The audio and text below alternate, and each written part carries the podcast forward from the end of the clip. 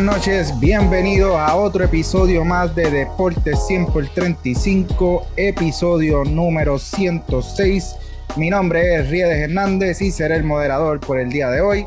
Hoy vamos a estar continuando con la serie de análisis por divisiones que hemos traído a lo largo de las pasadas semanas. El episodio de hoy será de las divisiones oeste, tanto de la americana como de la Liga Nacional. Si no han escuchado nuestro análisis de las divisiones este y central de ambas ligas, pasen por su plataforma de podcast preferida y busquen Deportes 100 por 35 y allí van a encontrar el episodio 104, el cual hablamos de las divisiones este de ambas ligas, y el episodio 105, el cual hicimos el mismo ejercicio, pero con las divisiones centrales.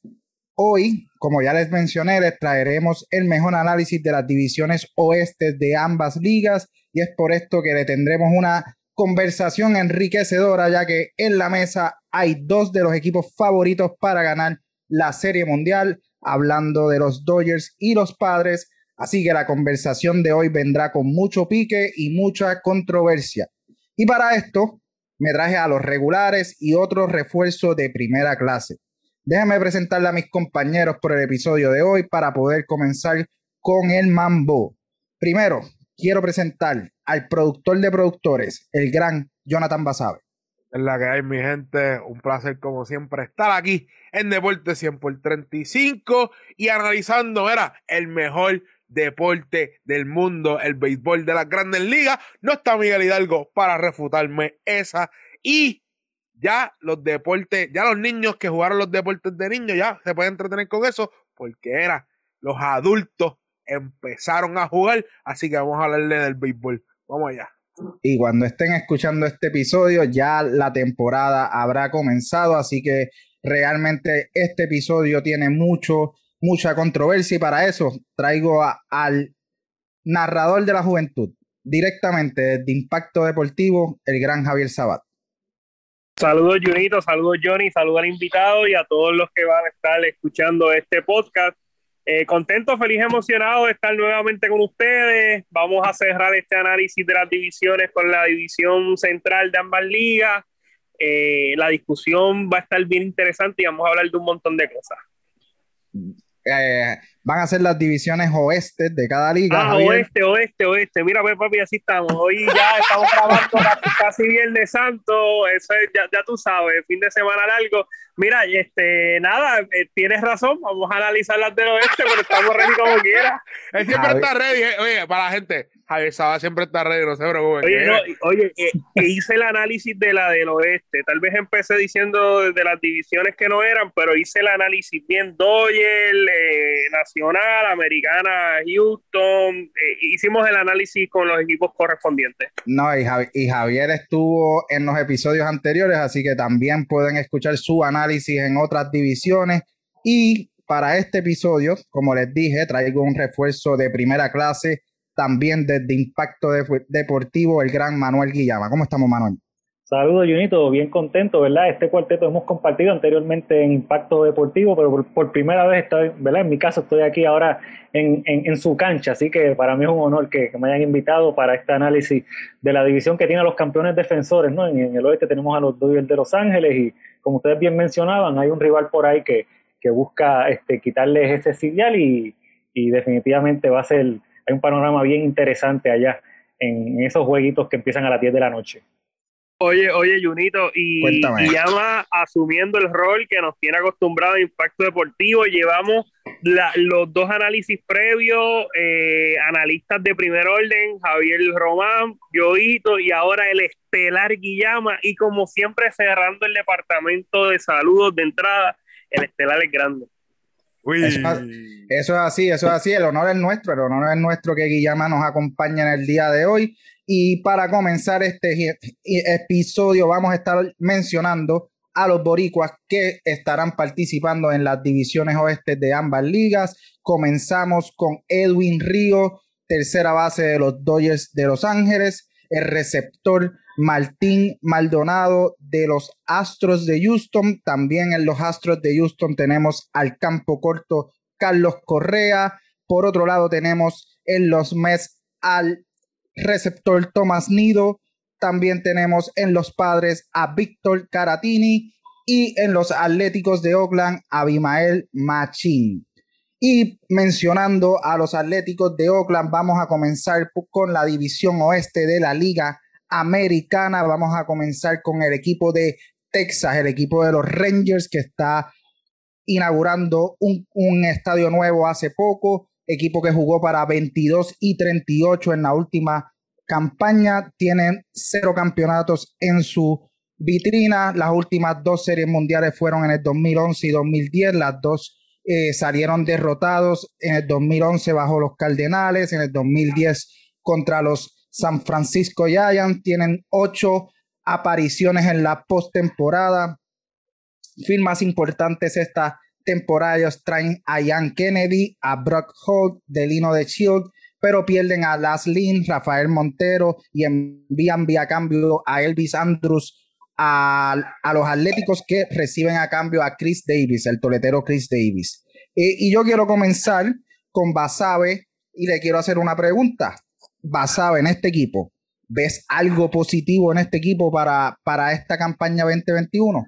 Bueno, yo quisiera decir que sí. Yo quisiera decir que tienen un Joey Galo, que es un jugador joven, que es toletero, oye, de poder en esa alineación. Pero, oye, el tipo, el tipo se boncha demasiado, el tipo, el tipo es demasiado errático con el bate, no es consistente. Y si yo tuviera que decir algo positivo de este equipo, pues mira, pues literalmente le pusieron más tape al equipo para ver si pueden competir, para ver si pueden competir en una división que no es la misma división teniendo unos astros como eran en años anteriores, que era bastante potente ofensivo. Oye, y, y tiene una división que no es tan fuerte como lo era antes. Habiendo dicho eso, positivo, yo Galo, pero eso hay que agarrarlo con un granito de sal. Eh, Javier Sabat, eh, menciona a jugadores como Joey Gato, ellos, eh, Gallo, ellos también tienen a Guinness Falefa, tienen a Ronald Guzmán, son jugadores jóvenes. Algún, eh, ¿Le vemos un futuro prometedor a este, a este equipo de los Rangers? Mira, yo lo veo bastante cuesta arriba. Yo creo que los vigilantes de Texas no tienen nada bueno desde que salió de su fila Juan Alberto González Vázquez, eh, mentira, mentira, ellos luego fueron jugadores. Este, pero, pero mira, yo creo que los vigilantes van a tener una temporada bastante larga. No me hace pensar eh, con el núcleo de jugadores que tienen que pudiesen aspirar a un puesto en la postemporada. Ellos van a depender de un desliz de los equipos que son los, los equipos sólidos en esta división. Yo en mi análisis tengo al equipo de Houston, también tengo al equipo de, de Oakland, que son los dos equipos que están liderando eh, esta división y ellos van a depender, como dije, de eso del lead. No veo así nada que me llame la atención. Mencionó este Johnny la figura de eh, Joey Gallo. Ese, ese muchacho le tiene mucha fuerza, pero, o sea, yo hacía la comparación con Alandón, pero Alandón llegaba mucho más a base. No sé, no conozco muy bien el porcentaje de, de, de, base de, de Joey Gallo, pero si él tiene una temporada de consagración, tal vez una división que no, no luce tan sólida, pudiese este equipo de los vigilantes teniendo su mejor eh, temporada en mucho tiempo. Sabemos que Texas en los últimos años, desde que llegaron a la Serie Mundial eh, a principios de, la década pasada, no han podido presentar así un béisbol de altura, han sido temporadas bastante cuesta arriba. Y yo creo que este año no va a ser la excepción de lo que nos tenido acostumbrados en los pasados.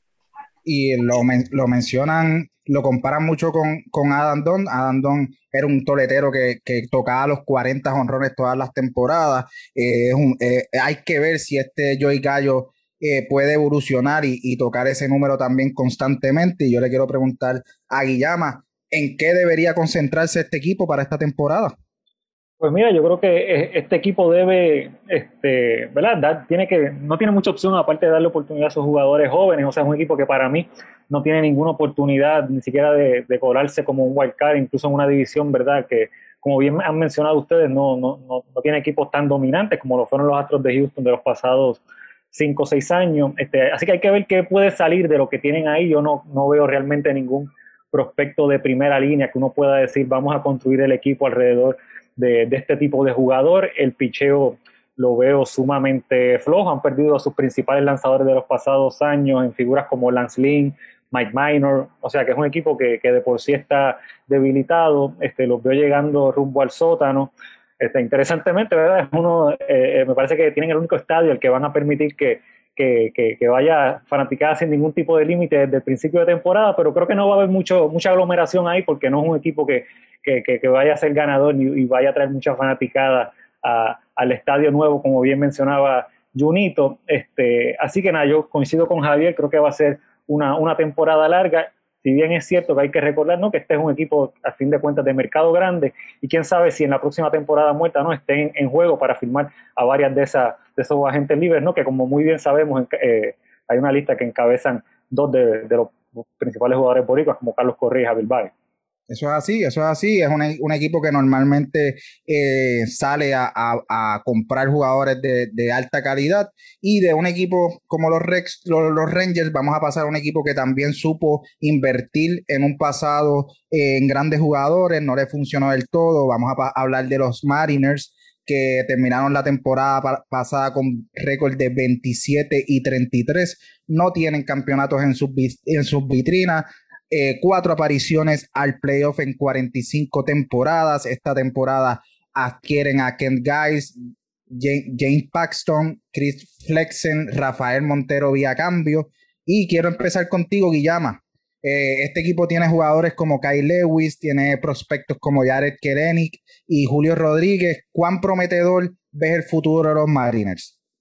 Sí, pues fíjate, contrario al, caso de Texas, ¿verdad? Aquí sí tenemos unos prospectos un poco más establecidos de, de, lo que uno espera este, grandes cosas en el futuro. Obviamente mencionaste a Kyle Lewis, este, uno espera, ¿verdad? La, pregunta es si le va a caer ese maleficio de, segundo año, pero es un jugador, ¿verdad? Que uno lo ve este, y tiene las llamadas cinco herramientas. Eh, en el caso de Karen, un jugador que llegó en cambio desde los Mets de Nueva York, en el famoso cambio de Sugar Díaz y, y, Robinson Cano. Hay que ver, ¿verdad? Cuándo finalmente se, se le va a dar la, oportunidad ¿no? de, debutar en equipo grande debe ser temprano en, la temporada, ¿verdad? Sabemos que a los equipos les gusta manipular lo que ¿verdad? El, el, llamado service time para que evitar que se hagan agentes libres este, con un año de anticipación, pero yo creo que lo veremos antes de junio en el, equipo grande.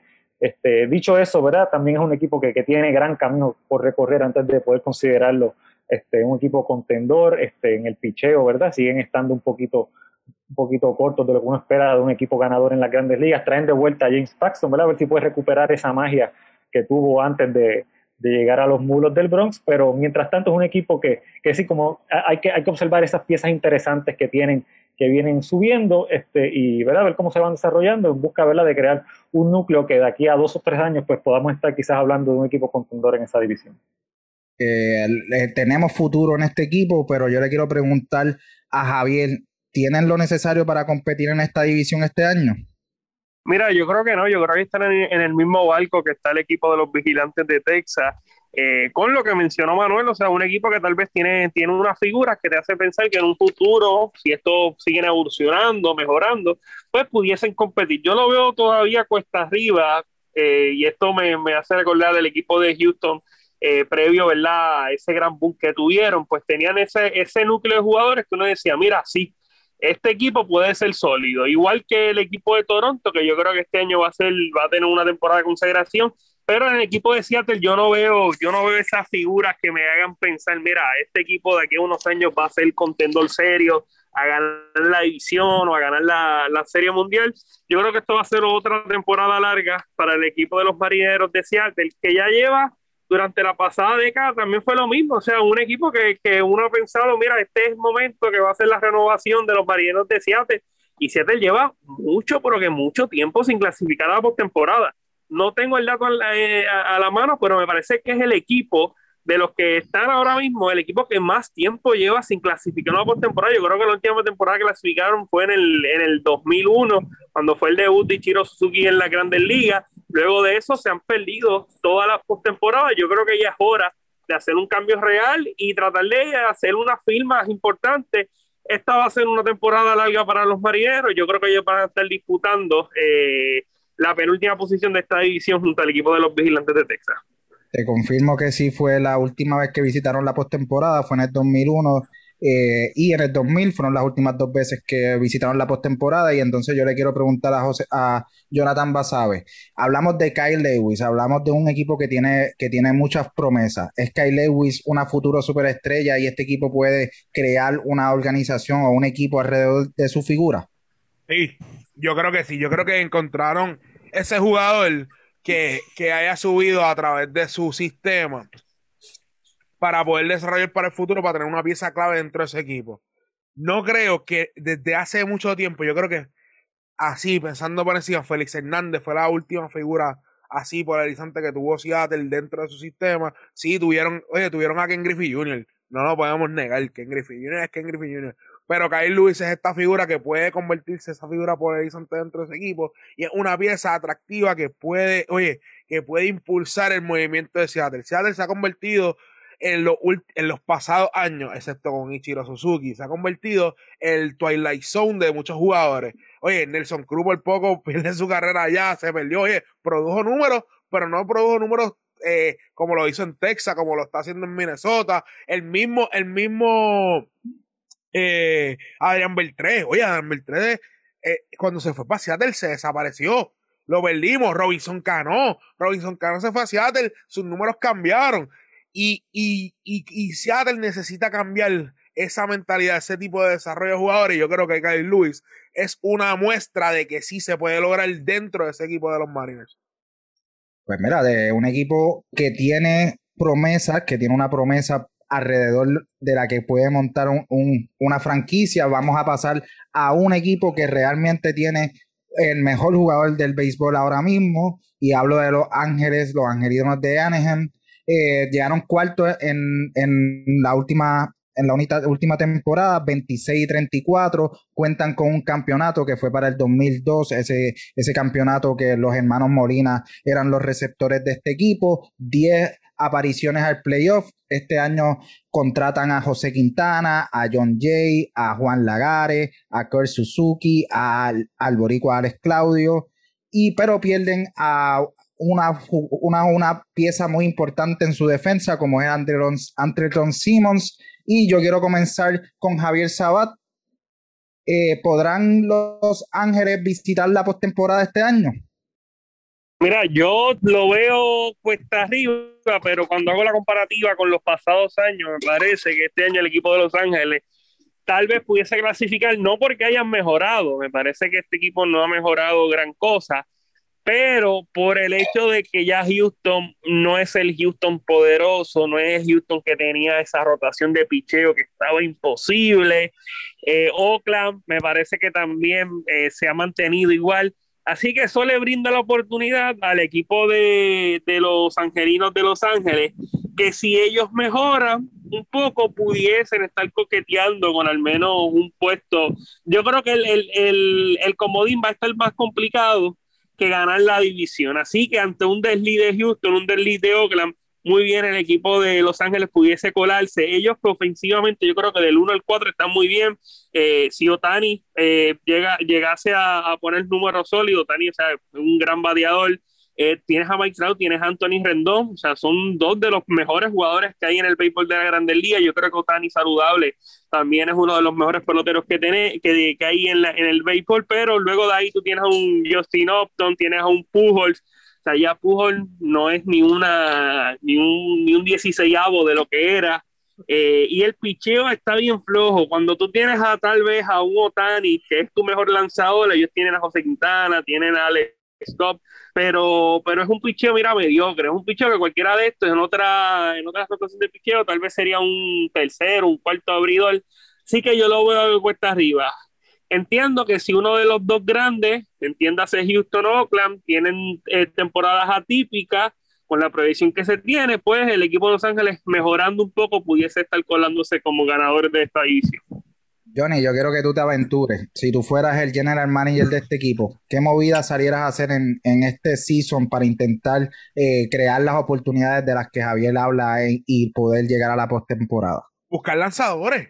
Buscar lanzadores. ¿Qué más tú vas a añadir en esa alineación? Literalmente, tienen un dirigente como John Mann. Tienen una alineación que tiene al mejor jugador de las grandes ligas. Sea ganador, no sea ganador, tienen al mejor jugador de las grandes ligas, que es Mike Trout. Pero ¿Cómo es posible que tú tengas una alineación así de potente y no tengas unos lanzadores que te puedan parar esa ofensiva? Vas a hacer 10 carreras, pero otro equipo te va a hacer 11. Entonces, ¿qué estamos hablando? Y realmente para competir la postemporada yo siempre he sido bastante eh, enfático con esto. Si tú no tienes lanzadores en la postemporada, se te va a hacer bien cuesta arriba y hemos visto lo que le ha pasado a los Yankees en los pasados años. Han tenido buen bullpen, pero no tienen lanzadores que se coman entradas. Por ende, le han producido carreras, equipos le han ganado partidos que no le deben ganar. Oye, realmente el, gerente general tiene que buscar lanzadores. No sé qué tiene que hacer ahora mismo, ahora mismo. Porque, oye, su sistema de las menores no es tan, no es tan, no es tan enriquecido como otros equipos que tienen piezas ahí. Vas a tener que sacar jugadores claves dentro de tu alineación, sacrificar dos o tres toleteros, dos o tres bateadores para poder traer esos lanzadores que te puedan producir en postemporada. Tu mentalidad es postemporada ya Mike la ventana se le está haciendo más chiquita cada año que pasa. Entonces tú vas a depender de este jugador para que produzca y no traerle esa ayuda de lanzadores. Realmente eh, tienen que hacer esa movida de que no, no de que hoy, no hoy, eso era para ayer. Están ya atrasados. llama a ti te quiero hacer dos preguntas. Primero, eh, ¿cuán le ha beneficiado, cuánto le ha afectado el contrato de Albert Pujols a este equipo. Y segundo, Albert Pujols como figura llegará a los milestones que tiene más cercanos, le queda 38 honrones para llegar a los 700 y está a 83 hits de, entrar al top 10 de, de la lista de más hits en las grandes ligas. Pues mira, en primer lugar, este, ¿Cuánto le ha afectado el contrato a los años? Pues mira, obviamente cuando tienes ahí 25 millones invertidos en un solo jugador que pues, ¿verdad? produce muy por debajo de, lo que esa cantidad ¿verdad? le exige a cualquier pelotero, este te afecta, pero fuera, hay que reconocer que este equipo ha estado dispuesto a gastar más allá, ¿verdad? De, ese contrato. Han traído a un Anthony Rendón en la pasada temporada muerta. Esto obviamente le dieron la super extensión a, Mike Trout. Lograron atraer a Otani, ¿verdad? Que, no fue un jugador caro desde Japón. O sea que, este, ¿verdad? Debido a la capacidad económica del equipo, yo entiendo que que no ha sido este, el lastre que pudiera haber sido quizás en otra franquicia ese tipo de contrato. Yo creo que más bien este equipo ha fallado en desarrollar este pelotero dentro de su propia finca, fuera de lo que ha sido Mike Trout. No, no, no han podido desarrollar gran cosa dentro de, la organización, sobre todo como, como bien mencionaban Javier y, y Basabe, en el picheo. O sea, este es una rotación ahora al, momento totalmente remendada, trayendo, este, reciclando iniciadores ¿no? de, de otros equipos que no han tenido éxito en los últimos años, lo que es Dylan Bond y Alex Scott, ¿verdad? Fueron dos piezas centrales en, el equipo más malo de las grandes ligas en los últimos años, que eran los, los Orioles de Baltimore, un José Quintana que lució muy bien en los White Sox, en los Cubs nunca pudo hacerse justicia, este, y obviamente en esta rotación además tienes a un Otani que no sabemos qué, nos, nos va a traer, sobre todo con, el brazo, ¿verdad? Sabemos que es buen bateador, que si está saludable lo va a hacer bien, este, pero regresando a la pregunta, no creo que el contrato de Pujols haya, haya sido este, la clave para que explique por qué este equipo ha, sido tan, tan ¿verdad? se ha desempeñado tan por debajo de las expectativas a lo largo de la pasada década. Este, la segunda pregunta que, me hiciste, ah, sí, sí, Pujols puede llegar a, esas metas. Mira, Pujols no va a batear 38 honrones esta temporada para llegar a los 700, quizás batea a la mitad. O sea que si él tiene esa aspiración de, de llegar a esa, esa cifra que hasta el momento solo han alcanzado Barry Bonds, Hank y, y, va a tener que jugar por lo menos una temporada adicional. Los 83 hits, este, fíjate, yo creo que los va a conseguir. Yo creo que este, dentro de todo él tiene su, su, espacio garantizado la mayoría de las noches en esa alineación, jugando como primera base, ¿verdad? Porque Otani este, está ocupando la posición de bateador designado, pero creo que sí va a tener suficientes turnos para, conseguir esa cantidad de, de inatrapables. Sí, y Albert Pujols es una figura que no necesita llegar a esas cifras para ser eh, primer ballot en el Hall of Fame y de un equipo que hace, que, invierte mucho dinero, pero no trabaja mucho en su finca. Vamos a, a pasar un equipo totalmente lo contrario, un equipo que invierte mucho en su finca y normalmente no invierte mucho dinero en la agencia libre. Y estoy hablando de los Atléticos de Oakland. El pasada temporada terminaron con récord de 36 y 24 eh, tienen nueve campeonatos en sus vitrinas.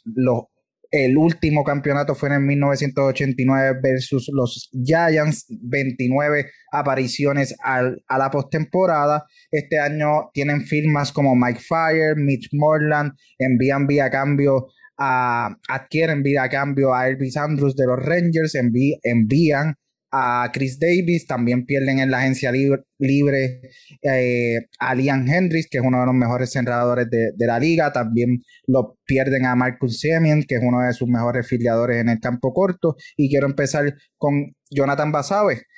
¿Podrá este equipo repetir otra temporada positiva? ¿Tú quieres saber algo? Yo creo que sí.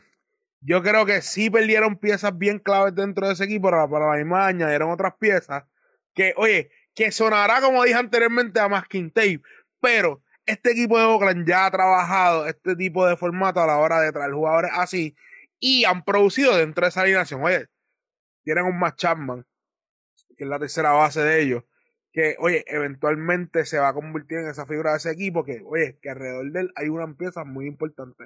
Está Olsen también la primera base, traen a, traen a Elby Andrew, oye, pierden, pierden, a Chris, pierden a Chris Davis, pierden a, a, a su campo corto, pero Billy Bean es un zorro viejo. Billy Bean es un zorro viejo que inclusive ha coqueteado ya dos veces con los Red Sox y no ha dicho dos veces que no. Así que en, parte estoy dolido en el corazón. Pero Billy Bean es un zorro viejo que siempre ha producido equipos, eh, equipos de postemporada que pierden siempre en la primera ronda, pero produce equipos postemporada. Y con esta división, que no es la misma división de antes, que hay equipos que están en su vida, hay otros que están en el limbo, hay otros que están en el jamón del sándwich, él puede hacer esta movida y se puede robar esa división. Manuel, eh, este equipo tiene para competir en la Liga Americana con equipos como los White Sox, como los Yankees, como los Blue Jays. Mira, en el papel no, este, pero sabemos que el béisbol es un deporte donde este, la meta es colarse en la postemporada y después a Dios que reparta suerte. Este, esta es una división, pienso yo, en la que, que tú la puedes ganar con 88 a 90 victorias probablemente, este, debido a, A, las bajas que ha tenido los, Astros de Houston en los pasados dos años. Este, en el caso de, de, Oakland, yo espero una mejor temporada tanto de Matt, de Matt Chapman como de Matt Olson, ¿verdad? sus dos jugadores en las esquinas en el cuadro interior, que el año pasado ofensivamente no, no lucieron al mismo nivel. Incluso Chapman estuvo buena parte de, la campaña lesionado. Este, en el picheo creo que, ¿verdad? a pesar de, la baja de, Hendricks, este, trajeron un Trevor Rosenthal que el año pasado pues resurgió como un relevista confiable. Está ahora mismo en la lista de, lesionados, pero, pero si, si, ¿verdad? si regresa saludable debe ser un, una sólido en esas últimas entradas.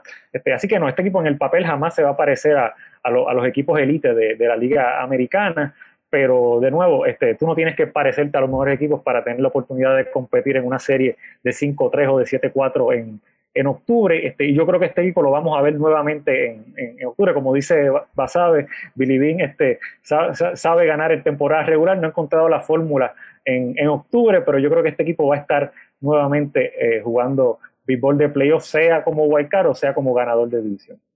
Eso es una apuesta bastante seria, me gusta, a mí me gusta mucho este equipo, un equipo que juega la pelota sencilla y que siempre eh, es competitivo. Yo a Javier le quiero hacer una pregunta porque él es uno, digamos, uno de los más vocales en el tema de Noran Arenado y yo te quiero cambiar un poco la pregunta, ¿dónde colocas a Chapman entre las mejores terceras bases de la liga? Pues mira, si tú le quitas la pasada temporada cortada que puso unos números que no van acorde con, con, el nivel, el talento, el potencial de Matt Chapman, yo creo que él está entre los primeros cinco tercera base y, cuidado si entre los mejores tres tercera base. Eh, es muy bueno y yo espero una temporada grande. Yo comparto la opinión de, del Estelar. Yo creo que está, él tiene que mejorar. Yo creo que ahora tiene mayor presión. Él y Matt Olson, que yo creo que son los dos mejores pateadores que tiene este equipo de los Atléticos. Olson, si tiene una temporada eh, de 30 cuadrangulares y 100 carreras remolcadas, muy bien pudiese, pudiese estar entre los principales. Eh, yo creo que, que Oakland, el picheo es muy bueno. Yo no sé si Frankie eh, Montaz, que el año pasado estuvo lesionado, no sé si este año va a poder, me, puede corregir Manuel o Johnny si tiene el dato en la mano. Yo creo que él va a empezar lesionado esta temporada. Y, es un gran lanzador. Yo creo que la rotación de picheo del equipo de, de, Oakland es muy buena. Y dado que el equipo de Houston ha bajado su nivel, yo creo que estos dos pudiesen estar disputando la, división. Y creo que puede entrar a la postemporada. Comparto también la opinión de Manuel en torno a, la cantidad de victorias que debe de tener el equipo que gane la, la división, porque yo creo que el nivel de esta división es bastante bajo Así que debe estar entre las 90, tal vez hasta 85 victorias. Me parece que esta es una división de, de muy bajo nivel cuando uno la compara con las otras divisiones. Así que yo veo muy bien el equipo de, de los Atléticos de Oakland. Monta pues se, está, eh, se, está, esperando que lance la semana que viene. Eh, ya la semana que viene Monta se está con los Atléticos, así que ese equipo. Ah, pues, pues regresa. Estuvo, estuvo lesionado durante el sprint training, así que, regresa regresa. Y qué bien, porque o sea, eh, Montaz tuvo buena, tuvo buena temporada, la, la cortada tuvo salidas bastante sólidas y él va a ser fundamental en las aspiraciones de los Atléticos. en el 2019 eh, fue su mejor temporada lanzando para 9 y 2, así que eh, es una buena, es una, una pieza importante en esta rotación. Eh, que va a tener que enfrentar a un equipo que siempre en los últimos años ha dado competencia, como son los Astros de Houston. Tienen un campeonato en sus vitrinas, que fue aquel campeonato en el 2017, 14 apariciones a la postemporada. La temporada anterior jugaron para 29 y 31. Ellos retienen a Michael Bradley, firman a Jason Castro, traen a Pedro Baez, pero pierden a George Springer y a Aaron, Aaron Sánchez. Y yo le quiero preguntar a Javier Sabat, ¿son los favoritos para ganar la división? Pues mira, yo creo que ellos deben estar definiendo la división junto al equipo de Oakland. Darte un favorito, eso es como tirar una peseta al aire, porque ciertamente el equipo de, los, de los Astros de Houston eh, han bajado bastante. Eh, yo creo que, mira, entre Houston y Oakland debe estar el ganador de la división. Si pasa cualquier otra cosa, pues mira, Pulpote, el que le jugó antes de empezar la temporada, se va a ganar eh, buen dinero va a ser una división bastante mediocre. Yo espero que este sea el año de consagración del nuestro, del de Santa Isabel, de Carlos Correa. De Carlos Correa vamos a hablar en un momento, pero primero le quiero preguntar a Guillama, este grupo de jugadores todavía tienen que demostrar que aquella temporada 2017 no fue, no fue producto de la controversia que ya todos sabemos. A mi entender, no, yo sé que hay mucha gente ¿verdad? que respondería lo contrario a esa pregunta, pero a mi entender, este, estos son ¿verdad? Estos, los principales bateadores de esta alineación que son. Oye, Guillama, pero Altuve no ha bateado, Altuve no ha bateado. No, pero, o sea, si, si, si partimos de la premisa de que el, el zafacón lo dejaron en el 2017 y a principios de 2018, de todos han tenido este momentos grandes luego de eso. Correa tuvo un 2019 acortado, pero espectacular. Altuve estuvo bien hasta el año pasado. Alex Bregman este, también ha tenido temporada grande. El año pasado la realidad es que todos estuvieron en la temporada regular corta, estuvieron por debajo de, su nivel habitual, pero yo creo que no, sé, no, no, le voy a achacar eso a, al zafacón o a, la ausencia de este. Este, este es un equipo que, lo que, lo, que más me preocupa realmente es, el picheo, sobre todo ante la baja de, de Fran Valdez, que fue su, su as la temporada pasada y no sabemos realmente todavía cuánto tiempo va a estar fuera. Tiene un dedo de su mano de lanzar fracturado. Este, y, yo creo que eso puede, puede ser muy costoso, ¿no? En última instancia, si este lanzador se pierde 3, 4 meses, podría ser la diferencia en términos de quién gana esta división. Pero en términos de individualmente de, la, de la, calidad de sus principales bateadores que, que los llevaron al campeonato en 2017, yo no tengo la más mínima duda del talento. Oye, Junito, y yo tengo una, yo tengo una orejita, yo tengo una orejita, yo me zumbé y me fui de pecho con el que tengo para ser el más valioso de la Liga Americana. Y juega y está con Houston. y no es boricua ni es estadounidense. Jordan Álvarez. Uy, uy. Apúntenlo. Uy, uy. 2019 novato del año, tiene fuerza, tiene fuerza y está saludable. Eh, y va, va a demostrar que el béisbol cubano es de lo mejor que hay en el mundo. Definitivamente tiene las habilidades para, para tirar números grandes, lo vimos en su temporada de novato. Y ahora yo quiero ir directamente a donde Jonathan Basabe para un tema bastante controversial en el cual hemos discutido a lo largo de, de la última semana. lo hemos discutido bastante. Por todos lados, por todos lados lo hemos discutido, pero aquí la gente quiere saber tu opinión. ¿Debió Carlos Correa firmar el contrato ofrecido de 6 años y 120 millones de dólares? Ok, ya he llevado tiempo ya reflexionando. Y le voy a dar espacio a Javier y a Manuel que te refuten o que estén de acuerdo, así que... Me pueden refutar. Yo llevo tiempo dándole cabeza a, a este contrato, a esta firma yo sé que él quiere confiar en sus habilidades y yo no tengo la menor duda que él es uno de los mejores campos cortos de la grandes ligas. Eso no lo vamos a refutar. Pero lamentablemente, él ha sido un jugador que ha perdido tiempo en el campo. Ha perdido tiempo y, y son, oye, tobillo, costilla, cuello, stiff neck. Ha perdido tiempo en el campo que realmente yo él hubiese cogido el contrato, porque yo no sé lo que va a pasar en esta temporada 2021. Y a la misma. Escúchame, escúchame, escúchame, escúchame. La gente puede decir, ah, pero él es un jugador de postemporada. Él es un jugador de postemporada. Pero un jugador, si somos igual de críticos con Mike Trout, de que un jugador no impacta el juego, un jugador no impacta el juego en este caso, pues Carlos Correa será un tremendo jugador de postemporada y se lo puede echar a cualquiera. Pero para llegar a la postemporada hay que ganar el partido. Y este equipo de Houston, en vez de seguir eh, progresando, sigue atrasándose y sigue atrasándose y sigue atrasándose. Que eventualmente tú vas a querer tener un jugador que sí es productivo, que sí haga las cosas, que sea bueno en la postemporada, pero si tú no ya lo vas a tener, yo, yo, Jonathan David Pasada lo hubiese cogido porque a mí nunca me han ofrecido tanta cantidad de dinero. Oye, él está confiando en sus habilidades, pero yo realmente pienso que, oye, la primera vez la calumbra y yo creo que, yo creo que este contrato, ¿sabes qué? Se le pudo haber dado más, se le pudo haber dado más, oye, se le pudo haber dado más. Houston fue un poco inconsiderado con él, pero a la misma vez es como que, mano, tú también no has estado en el field eh, en, en ciertos tiempos. Y, oye, y eventualmente yo quisiera que se tuviese que mover para la tercera base, pues ellos tienen a Alex Bregman dentro de ese equipo también, que es un buen campo corto, y ha demostrado que es un buen campo corto. Así que los Astros le dijeron a él como que, mira, si nosotros queremos que te quedes, si nosotros queremos que te quedes, pero a la misma vez, oye, tú tienes, ah, que también ver el lado de nosotros. Pero él confió en su, confió en su, en sus habilidades. Oye, y Carlos Correa, oye, pago mil y pago, pago mil por los boricuas, oye, pago doble por los boricuas, así que pues, Vamos a ver lo que pasa esta temporada 2021. Javier Sabas, ya, ya vi que refutaste un poco, que querías mencionar algo.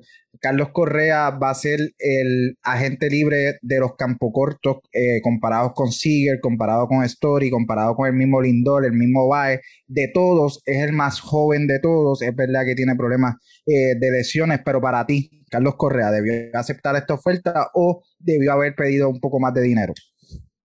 No, no y no. Y mil veces no. Carlos Correa, la reacción eh, que tuvo una vez le ofreció este contrato fue la reacción que un tipo con orgullo, un tipo que ha demostrado que es fiel a este núcleo de, de Houston, a la ciudad, a la franquicia, a la institución, un hombre que ha sido vocal, que a pesar de la situación con la seña se ha mantenido ahí eh, ha tenido temporadas de postemporada, ha tenido o sea, actuaciones postemporadas históricas, proyecta ser el mejor jugador de todos los tiempos en postemporada. Yo creo que lo que le ofreció el equipo de, de Houston no va acorde con el valor y con lo que representa Carlos Correa, no solamente para el equipo de Houston, sino para la ciudad de Houston. Hizo muy bien y yo creo que eso le va a servir de estímulo para tener una temporada de consagración y tener un mega contrato una vez finalice esta temporada. Em, el estelar Manuel Guillama, 17 jonrones en postemporada, más de 50 RBI en, en la postemporada. ¿Debió Carlos Correa aceptarlo o no debió aceptar? No, de ninguna manera. Yo creo que este, contrario, por ejemplo, obviamente a lo que ha sido el día reciente, el, el caso del Lindor, donde rechazar esa oferta hubiera este, dado tanto tanto espacio para perder y muy poco para ganar, este, en el caso de Correa es todo lo contrario. Este, él lo que tiene que tener es una temporada libre de lesiones para cambiar totalmente la percepción este, que pueda tener este, el resto de, de las organizaciones de grandes ligas sobre él. Este, y mira, podemos este, verlo en el espejo de, de Corey Seager, un jugador que igualmente ha tenido muchísimos problemas de, de lesiones a lo largo de su carrera, un jugador que empezó ¿verdad? Su, su, carrera de grandes ligas el mismo año que Carlos Correa, ya para el 2015. Y el año pasado, en una temporada corta, estuvo libre de lesiones, tuvo una gran postemporada, una gran serie mundial. Este, y ahora mismo todo el mundo espera que reciba un contrato sobre los 200 millones de dólares. Yo creo que Correa este, va, va por esa misma línea. Este, Correa ha sido más productivo que Corey Seager si uno toma el balance de las carreras de ambos hasta el momento. Este, yo creo que es obvio que él no va a recibir el contrato que recibió Francisco Lindor, ¿verdad? Por, por, su, por su, las dudas sobre su durabilidad, pero eh, Correa no podía aceptar un contrato que es una tercera parte básicamente de lo que recibió Francisco Lindor, porque él es un jugador que, que está en ese mismo escalón como superestrella de las grandes ligas cuando está saludable. Uno mira el historial de lesiones de Carlos Correa y la realidad es que fuera de, del tema de la espalda, ¿no? que tuvo una lesión en el 2018 y luego en el 2019. El resto han sido mala suerte. Este, en las ligas menores se, lesionó una pierna deslizándose, luego me parece que en el 2017, cuando estaba en medio de una temporada que quizás podía ser de MVP, me parece que fue un pelotazo en, en la muñeca que le hizo perder cerca de una tercera parte de la temporada. Este, o sea que este, fuera de, la espalda, a mí no me preocupa el físico de Carlos Correa, vamos, la espalda es, muy, eh, eh, eh, algo, una parte importante de, cualquier pelotero que está haciendo swing 600 o 600, 700 turnos al año, que es un movimiento violento que le exige mucho a la espalda, pero yo creo que Correa no podía aceptar esta oferta, yo creo que er, er, era dejar demasiado, una oportunidad demasiado grande de ganar muchísimo dinero adicional, yo creo que Correa si está saludable, si juega 150 juegos, este, va, va, a tener una temporada como, como la de que él, de, como la de que él finalmente se espera, ¿no? Y va a estar por encima de los 200 millones de dólares en su contrato, ¿no? Si tomamos en cuenta las tendencias de, de, de los salarios que hemos visto en, en los últimos años, un contrato de 7, 8 años, 200 millones de dólares, para mí es muy realista y por lo tanto esa oferta de 6 años, 120 millones, más recientemente Correa mencionó que le hicieron una segunda oferta de 5 años, 125 millones, está muy por debajo de, un pelotero de, su talento que está apostando a él. Aceptar una de esas ofertas hubiera sido a mi entender contra, contra natura, un pelotero, este, un deportista realmente siempre están desde el principio apostando a ello, esa es la naturaleza de, un atleta y yo creo que Correa en ese sentido pues hizo lo que, lo que a su entender es correcto, esperamos que la movida le salga bien, ¿verdad? Porque hay un riesgo, yo reconozco ¿no? el planteamiento que hace alguien como, como Basabe, ¿verdad? que nos menciona que Correa pues tiene un historial demasiado largo de, lesiones, pero para mí eh, era una oportunidad demasiado grande lo que estaría dejando perder si, si aceptaba ese, ese contrato. Mano, y, y la mala suerte que ha tenido, porque yo sé que Carlos Correa es un fajón, es un tipo que siempre está metido en el parque, que siempre está entrenando, que siempre está haciendo el trabajo. Y esto de las lesiones ha sido, oye, yo creo que en, en parte por eso es que a los, los Astros le ofrecen esto. Sí estoy claro que, que estoy claro que la oferta fue como que vamos a ofrecerle esto a ver si la coge. Vamos a ver, vamos a ver. Pero a la misma vez los Astros están como que, mira, oye, tú no estabas en el campo. Pero, pero, yo estoy bien claro que él ha sido progresando a través de los años, ha seguido progresando. Inclusive el año pasado con el guante fue uno de sus mejores años, aunque fue un, un una, una, un, un, un example bien pequeño a la hora de nosotros, de una tasa de, de, muestra a la hora de nosotros decir, oye, pero se notó el progreso que ha tenido. Yo quisiera ver a Carlos Correa un 162 partidos ahí, más la postemporada. Oye, ya ha tenido problemas de espalda. Eventualmente, eventualmente va a tener que moverse a la tercera base para extender su carrera. Y es tremendo campo corto, es tremendo guante. Pero yo creo que si él se mueve para tercera, yo creo que es más. En tercera base, yo creo que no le hubiesen ofrecido 120 de esa falta de respeto. Yo creo que le hubiesen ofrecido hasta más.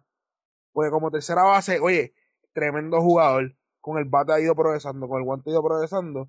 120, pues mira, yo, yo dije, pues mira, yo lo hubiese cogido. Yo, Jonathan David Basada, lo hubiese cogido. Yo puedo decir que me, pero está confiando en él. Así que, oye, pago, siempre digo, pago por los boricuas, pago doble siempre por los boricuas. Pues mira, en mi, en mi pensar he sido bastante vocal en que no debió aceptarlo. Eh, yo creo que el potencial de Correa es para ganar mucho más de lo que le están ofreciendo. Obviamente los Astros tratan de que él firme este contrato sabiendo que pues ha tenido problemas de, de, de, la espalda, ha tenido problemas de lesiones a lo largo de toda su carrera, no ha jugado más de 115 después de aquella, de aquella segunda temporada en las grandes ligas, eh, pero yo creo que Carlos Correa en el campo, eh, siendo saludable, está al tú a tú para ser el mejor campo corto de las grandes ligas con Francisco Lindor. Y es por eso que yo creo que el valor de él es mucho más. Ahora bien, él, tiene, él, él, apostó a él como yo también hubiese apostado a mí, en el sentido de yo sé cuánto cuánto yo puedo dar en el campo si yo me mantengo saludable. Él debe saber cómo se está cuidando, cómo está trabajando para que, para que mejore esta, esta, este problema de salud. Así que yo realmente creo que, que viendo el mercado, como, como Manuel menciona, viendo el mercado que se está corriendo hoy día, los contratos largos que se están dando, los contratos eh, millonarios que se están dando, yo no creo que haya un gap de, de de 12, 13 millones que fue el cap que le están ofreciendo o que Lindor firmó, que estaba cobrando 3, 34, 35 millones por año, al 20 millones que estaría cobrando Carlos Correa si firma este contrato. Hay quienes comparan este, esta oferta con lo que Bogarts firmó con, con los Rexos, pero hay que recordar que eh, son dos casos opuestos. Bogarts básicamente no, no tuvo problemas o no tuvo encontronazos en ningún tipo de arbitraje con la franquicia. Carlos Correa ya viene con esos encontronazos, dos veces tiene que ir a arbitraje y tiene que ir a, a batallar su salario. Yo creo que él no le, no le cae del todo bien eso y él sabe el valor de él si da una temporada eh, saludable lo que se puede estar ganando es mucho más que los 20 millones. Así que la apuesta era la apuesta que va a estar saludable a lo largo de esta carrera, de esta temporada, para que entonces al final de temporada, sea con los Astros o sea con otro equipo, el contrato sea de mucho más dinero. Dicho esto, vamos a pasar a la Liga Nacional eh, de la liga, a la división oeste de la Liga Nacional y yo quiero cambiar todo aquí. Normalmente entramos eh, hablando de los equipos que no tienen tanta posibilidad, pero tenemos a dos de los caballos, a dos de los caballos negros esta temporada, a dos de los favoritos, y es por eso que vamos a empezar hablando con los San Diego Padres. Los San Diego Padres terminaron la temporada pasada de, con 37 y 23, no tienen campeonato en sus vitrinas, seis apariciones en la en la postemporada. Ellos le dan el contrato a Fernando Tatís este, eh, de 14 años a Fernando Tatís. Eh, también eh, renuevan a, a Jurickson Profile. Traen a, vía cambio a Darvish, a, Víctor Caratini también a Blake Snell. Y yo quiero empezar con el estelar Guillama. Dime, ¿tú crees que este equipo tenga lo necesario para competir con el equipo de los Dodgers? Definitivamente tiene lo necesario para, para, competir. Este, si las cosas caen en su sitio, tiene incluso para ganar esta división por encima de, los Dodgers de Los Ángeles. Aún así, este, creo que los Dodgers este, ¿verdad? recobraron cierta distancia al firmar a Trevor Bauer. Más adelante vamos a hablar de eso. Este, pero definitivamente eh, con, las dos adiciones a esa rotación, San Diego este, no, no, tiene mucho que envidiarle a ningún equipo de, las grandes ligas, me parece a mí, la alineación es de primer nivel. Este, aún así creo que se van a quedar un poco cortos de ganar la división porque me parece que no tienen el margen de error que tienen los Dodgers de Los Ángeles. Este, sabemos que es un equipo que el año pasado trabajó a mitad de año a Mike Clevinger desde Cleveland, no va a estar disponible, ¿verdad? Luego de este, pasar por el proceso de, de la operación Tomillón. O sea que es un equipo que necesita malamente que Yu Darvish, que Blake Snell estén a su mejor nivel. Son dos lanzadores que, por más talento que tengan, sí han sido inconsistentes a lo largo de sus respectivas carreras. Y, o sea que si uno de los dos este, no está, no, no, no demuestra el nivel que han demostrado en sus mejores años, pues entonces los Dodgers pues de verdad podrían sacar distancia en esta división si los dos están, este, ¿verdad? Si, si, lanzan como, como los Aces que, que, que, deberían ser, pues entonces este es un equipo que va a estar de tú a tú desde el principio hasta el final de la temporada. Y vas a ver, esa era mi próxima pregunta, te la quiero hacer a ti. ¿Qué temporada tenemos que ver de Blake Snell, que fue Sayon, de Yu que estuvo batallando el Sayon la temporada pasada, para que este equipo le, realmente le pueda ir tú a tú al equipo de los Ángeles Dodgers? Eso mismo lo que tú dices, tener temporada de Sayon, como la tuvo Yu el año pasado y como la tuvo Blake Snell en varios pasados, eh, años pasados en la Liga Americana, literalmente tienen que venir bastante efectivos a la hora de eh, amortiguar esa ese poderío de los Dodgers se va a enfrentar bastante contra ese equipo. Están en la misma división. Ahora mismo los Dodgers son los hermanos mayores de los padres. Oye, pero los padres tienen una alineación donde va a ser productiva, donde vamos a ver carreras. Además, está en un parque que es considerado un pitcher friendly park por lo bastante amplio que está, donde no se producen tantas carreras. Así que San Diego tiene ese beneficio en parte eh, entre comillas, porque se produce, oye, se producen cuadrangulares y más en ese equipo con Tati, Machado, Hosmer, hasta el mismo Will Myers. Así que tienen que venir casi perfecto. No perfecto, casi perfecto, porque no son tan amplios como lo son los Dodgers, que eventualmente vamos a hablar de este equipo. Javier Sabat, Eh, ellos traen vía cambio a Yu también traen con él a Víctor Caratini.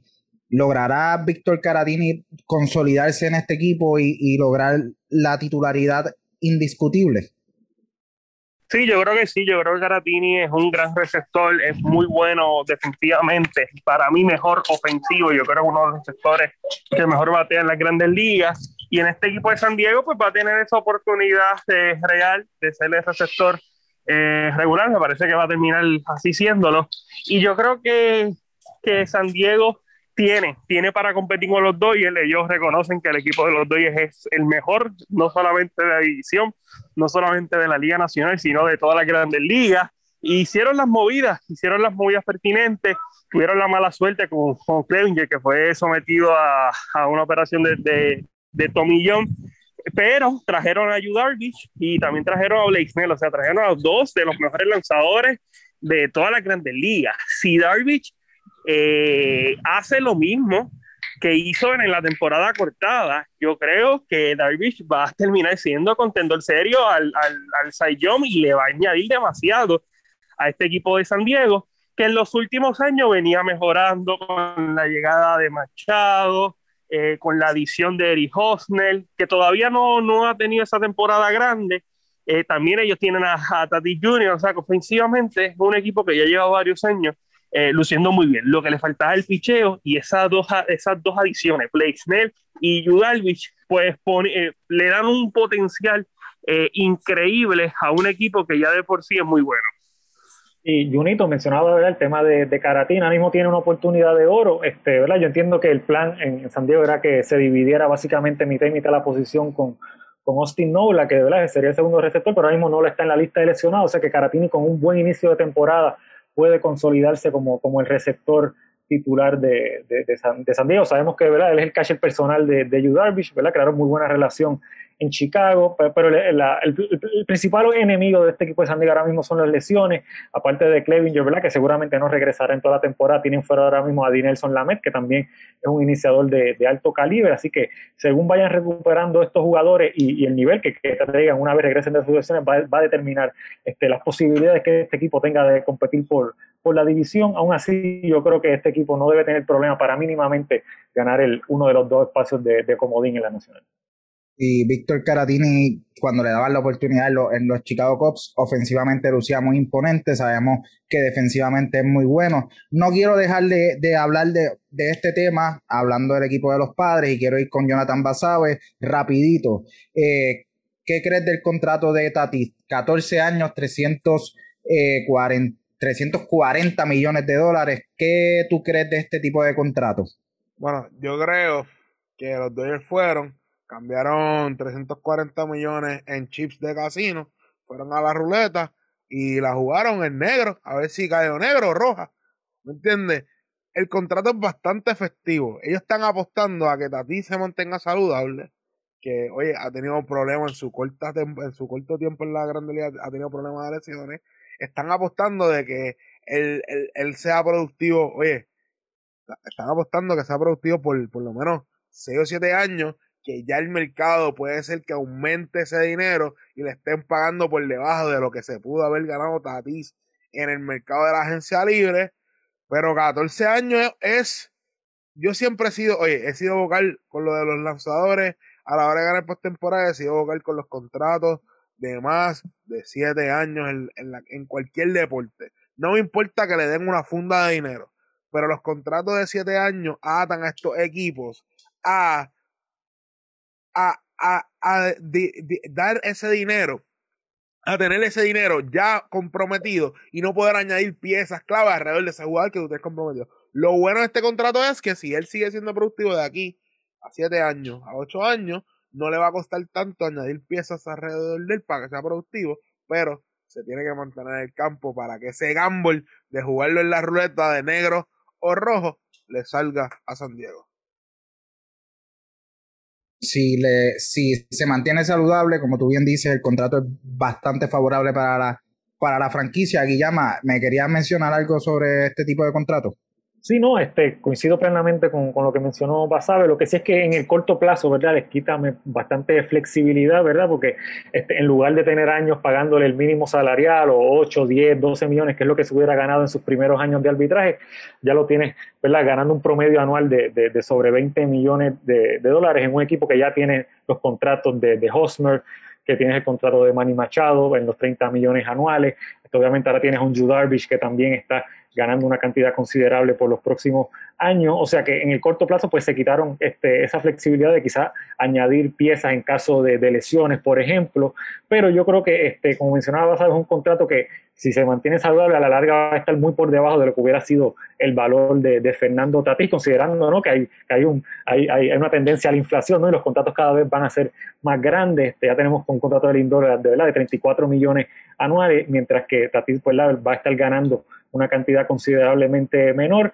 Este, en 10 años vamos a poder contestar si fue un contrato bueno o no. El talento definitivamente tiene para, y, la juventud, ¿verdad? Estamos hablando de un jugador de apenas 22, 20, creo que no llega todavía no, de los 23 años, o sea que este, la posibilidad de que sea un contrato amigable para el equipo está sobre la mesa definitivamente hablando, este, y de aquí a 10 años, ¿verdad? El equipo pues ya no va a estar cargando con los contratos de, de Hosmer, de Machado, que incluso si Tati ya no es una mega estrella en ese momento, el equipo va a tener la posibilidad de, de traer otros jugadores que, ¿verdad? que sean entonces la, la, principal cara del equipo, ¿verdad? Pero eso ya pensando a súper largo plazo. Yo creo que dentro de todo, este, este contrato también a Tatis mentalmente, ¿verdad? Le da la tranquilidad de que ya no tiene que pensar en, en su futuro como pelotero de grandes ligas, sino que está este, en una franquicia donde, ¿verdad? Toda luz se siente cómodo porque nadie se va, nadie va a firmar por 14 años en un lugar donde no quiere estar a largo plazo la realidad es que es una apuesta, es una apuesta que si le sale bien va a ser de maravilla, va a estar cobrando muy poco dinero en comparación a, sus similares a lo largo del tiempo, así que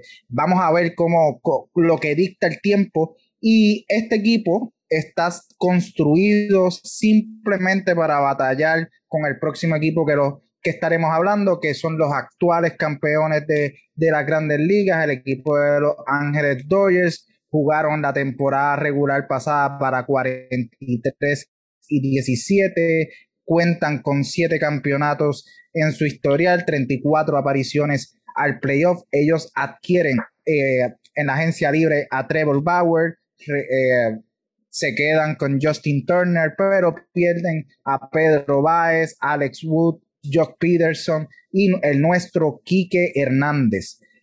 Javier Sabat, quiero comenzar contigo. ¿Qué debilidad, si le ves alguna a este equipo? ¿Qué debilidad le ves a este equipo? Sinceramente, este, no, no le veo así ninguna debilidad al equipo de los Dodgers. Yo creo que ellos nuevamente parten como los favoritos, no solamente de la división, sino que también de, de todas las grandes ligas.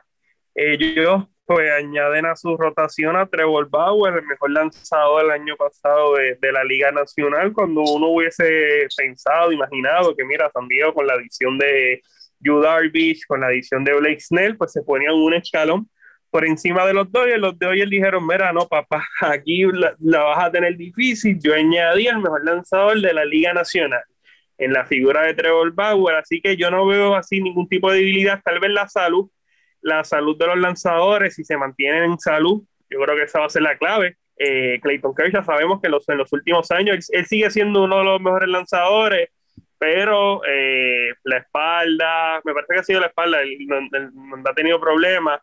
Eh, que si no está saludable, pues entonces va a depender de un Bauer que viene de una temporada grande, pero que previo a eso había sido algo inconsistente tienes a un Price que va a regresar, que tú no sabes cómo va a ser David Price, tienes a un Dustin May, tienes a un Julio Urias, que a mí me gusta mucho, tienes a un Walker Buehler, o sea, ellos van a depender de cómo esté la salud de su cuerpo monticular. Si están en salud, si están bien, yo creo que este equipo de no debe tener problema en clasificar a la postemporada. Tal vez pudiese ser la primera vez en mucho tiempo que no ganan la edición porque San Diego ha mejorado, pero los doy con lo que tienen, aunque estén eh, solamente el 80% esté saludable, los doy se van a colar a la postemporada, a la postemporada porque ofensivamente es un gran equipo. Tú tienes a Mookie Betts, tienes a Colin Benninger, tienes a Max Monsi, o sea, tienes un equipo que, que, batea, que batea demasiado, que llega mucho a base y tienes un buen picheo. El, el, tal vez el bullpen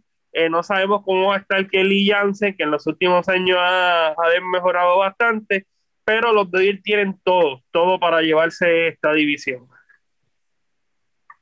Manuel Guillama, eh, ¿son una línea para colocarlos en la World Series o ves algún equipo de la Liga Nacional que podría detenerlo en el camino? no, en el béisbol yo nunca no, no, no hay tal cosa como línea para, para, llegar a la Serie Mundial. Sí hay líneas para llegar a la postemporada, yo creo que los Dodgers definitivamente lo son, pero de aquí a allá pueden pasar tantas cosas, ¿no? Y el béisbol de por sí es un deporte que se presta para las sorpresas en los playoffs, por eso que es tan complicado este, ¿verdad? construir una dinastía, este equipo de los Dodgers que ha sido posiblemente el mejor de las grandes ligas, uno de los mejores tres equipos por cinco o seis años, apenas ha ganado una serie mundial en ese tiempo, o sea que eso te habla de lo difícil que es llegar y ganar una, una serie mundial. Este, le hiciste la pregunta a Javier ¿no? sobre qué, qué posible debilidad tiene este equipo y a primera vista uno diría, pues quizás el bullpen no es tan sólido como el resto de, de la escuadra, pero lo cierto es que tienen tanta profundidad en esa rotación iniciadora donde tienen hasta siete posibles abridores ¿no? que pueden sacar de ahí para fortalecer el bullpen. Por ejemplo, un David Price, que en, los playoffs hemos visto que ha sido muy efectivo saliendo del bullpen,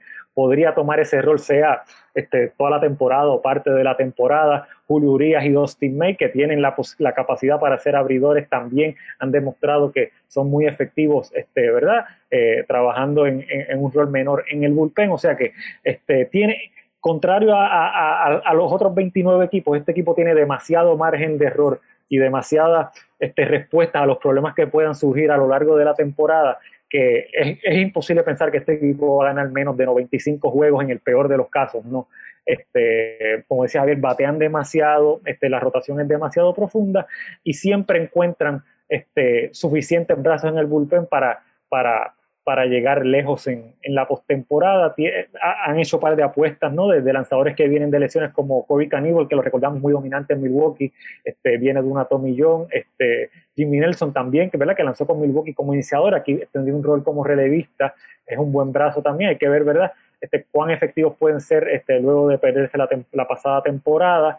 Este, y también tienen, eh, por ejemplo, Bruce Graterol, Joe Kelly están al momento en la lista de, de y obviamente no, no, no, hay por qué apurarlos en esta etapa de la temporada, pero que son lanzadores que tiran a 100 millas por hora y que, en, en su momento cuando tengan que responder así lo van a hacer y yo creo que este, incluso cuando, cuando, ¿verdad? cuando analizamos ese bullpen que quizás no es tan confiable como el resto del equipo, sí tienen suficientes piezas para tener un bullpen este, sobre promedio ¿verdad? en comparación con el resto de los equipos y, como yo estoy de acuerdo contigo, la profundidad de este equipo es superior y, y ya, ya, ya, confirmaron que David Price es el que va a estar saliendo, de todos los abridores, el que va a estar saliendo del bullpen. Y yo quiero ir a donde, a donde Jonathan Basabe, hacerte una pregunta que yo sé que te va a doler, pero... Ay, Dios mío. antes de que la mencione, antes de que la mencione. Ya te dolió, no la he mencionado, pero ya te dolió. Antes, de que la mencione, ya me está doliendo ya sé por dónde va. Jun, Jun, por favor. Oye, pero me duele, le ha pasado un nítido. me, duele a mí también, me duele a mí también, pero hay que preguntarlo, basado, hay que preguntarlo. Es Mookie Bet, este, este Mookie Bet que llega a Los Ángeles, refuerza este equipo y este equipo gana una serie mundial. ¿Es Mookie Bet favorito para ganar el jugador más valioso en la Liga Nacional este año? Yo, ¿Sabes qué? Yo me atrevo a decir que sí.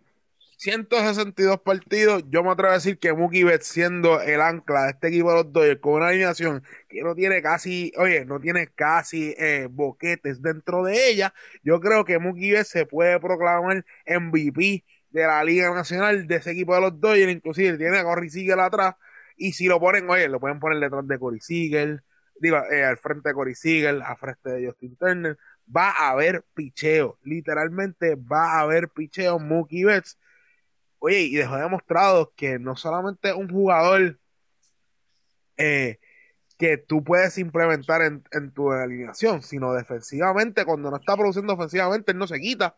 Él defensivamente hace la jugada. Es un jugador de, de, oye, de, de cinco herramientas que lo puede hacer todo. Y este año, 162 partidos, con ese contratito que tiene, que ya no se tiene que preocupar, preocupar de que, que va a hacer, le va a hacer falta el dinero en ese uniforme azul que, oye, no se ve lindo, se, ve mal, se veía más lindo con el, con el, con el blanco y rojo y azul marino de los Rexos, pero yo sigo queriendo a Mookie Betts, yo creo que va a ser el, se, es uno de los favoritos a ser el MVP de esa Liga Nacional.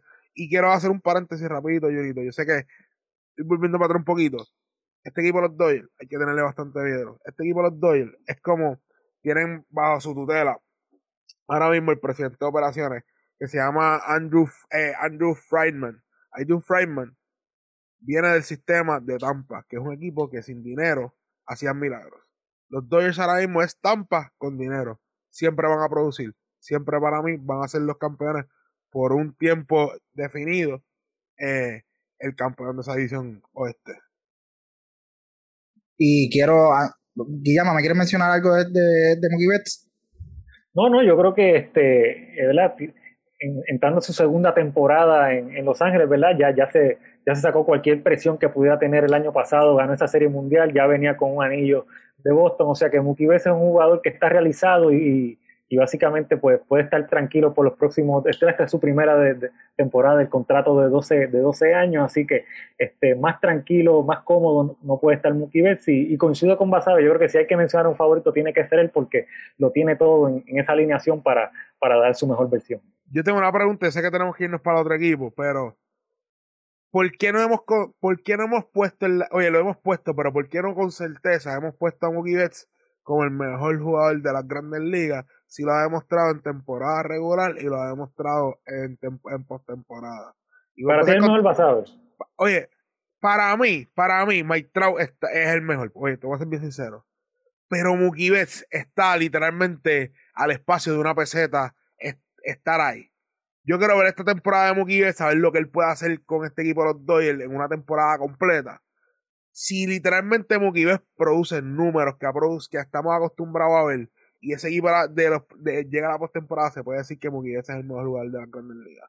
Mira, pues yo, yo, yo tengo una teoría para eso y no es una falta de Mookie sino la consistencia de Mike Trout. Mike Trout no ha dejado espacio para que, digamos, ya, ha estado bajando, ya ha dejado de producir y yo creo que más, de, más que falta de Mookie que ha demostrado que en sus seis temporadas, siete temporadas arriba, siempre ha estado batallando para el jugador más valioso. El año pasado terminó dos, lo ganó con Boston en el 2018. Yo creo que más allá de, de, lo, que de lo que ha dejado de hacer Mookie Betts, no, es lo que no ha dejado de hacer eh, Mike Trout desde que llegó a la liga. Y ya, ¿me quieren mencionar algo sobre eso? No, no, estoy, estoy de acuerdo con, con los argumentos de ambos. Y, y quiero preguntar. Yo, yo, yo, creo que, yo, creo que, yo creo que no hay nadie cerca de Mike Trout. Wow. Uh, uh, yo creo que no.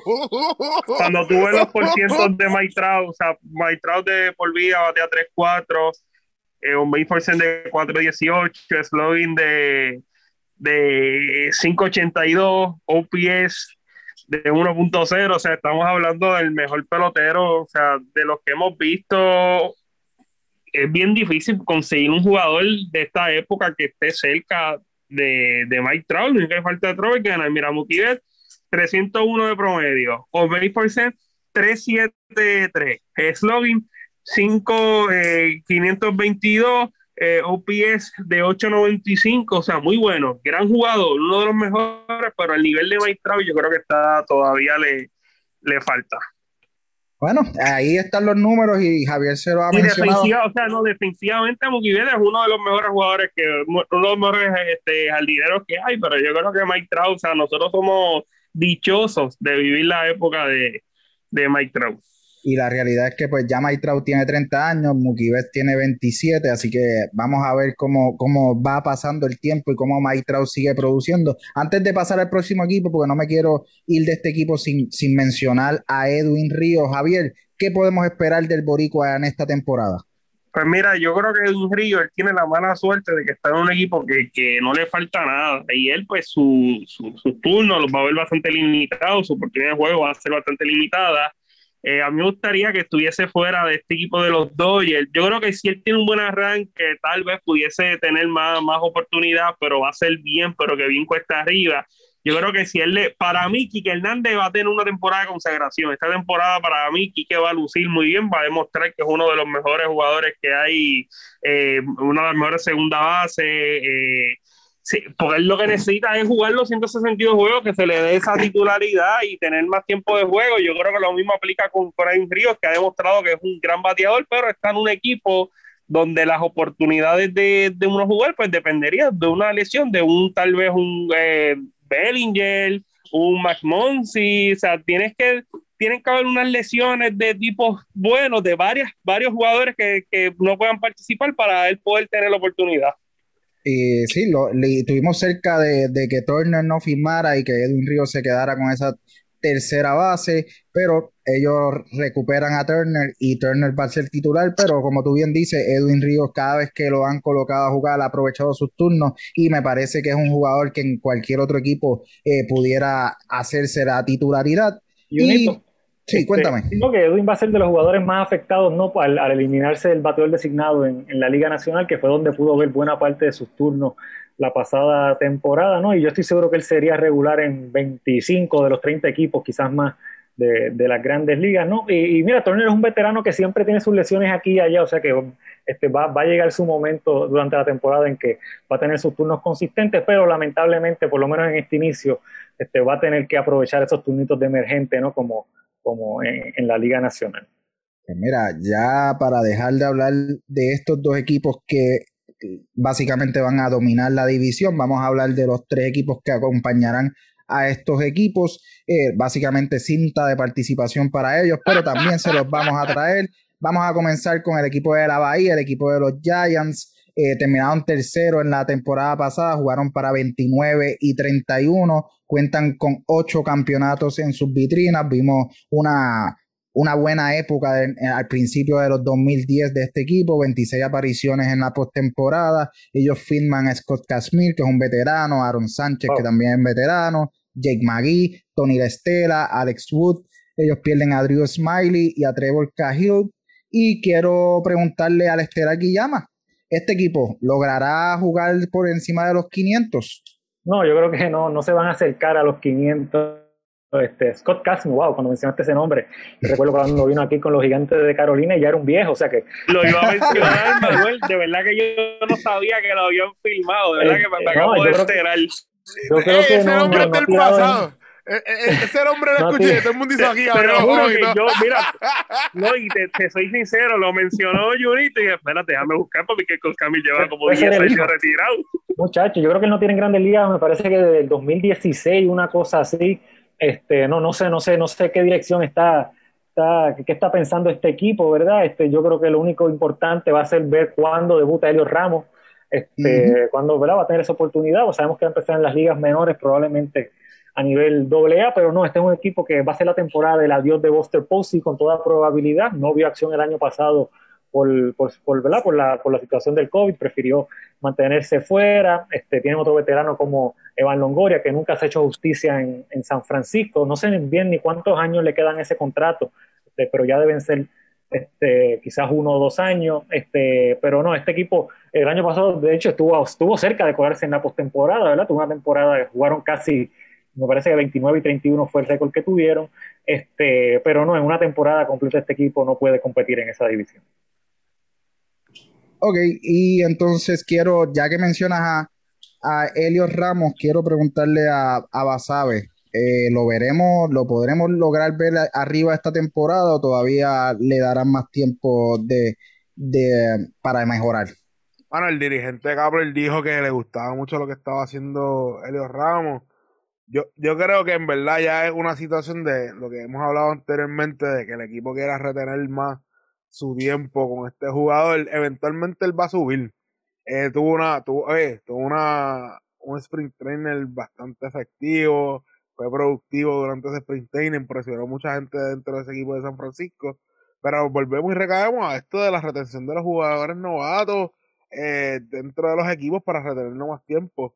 Puede ser, oye, puede ser que le den, que le den a mitad de temporada, cuando normalmente suben unos jugadores, lo suban, o puede ser que le den el call-up ese de septiembre que normalmente hacen.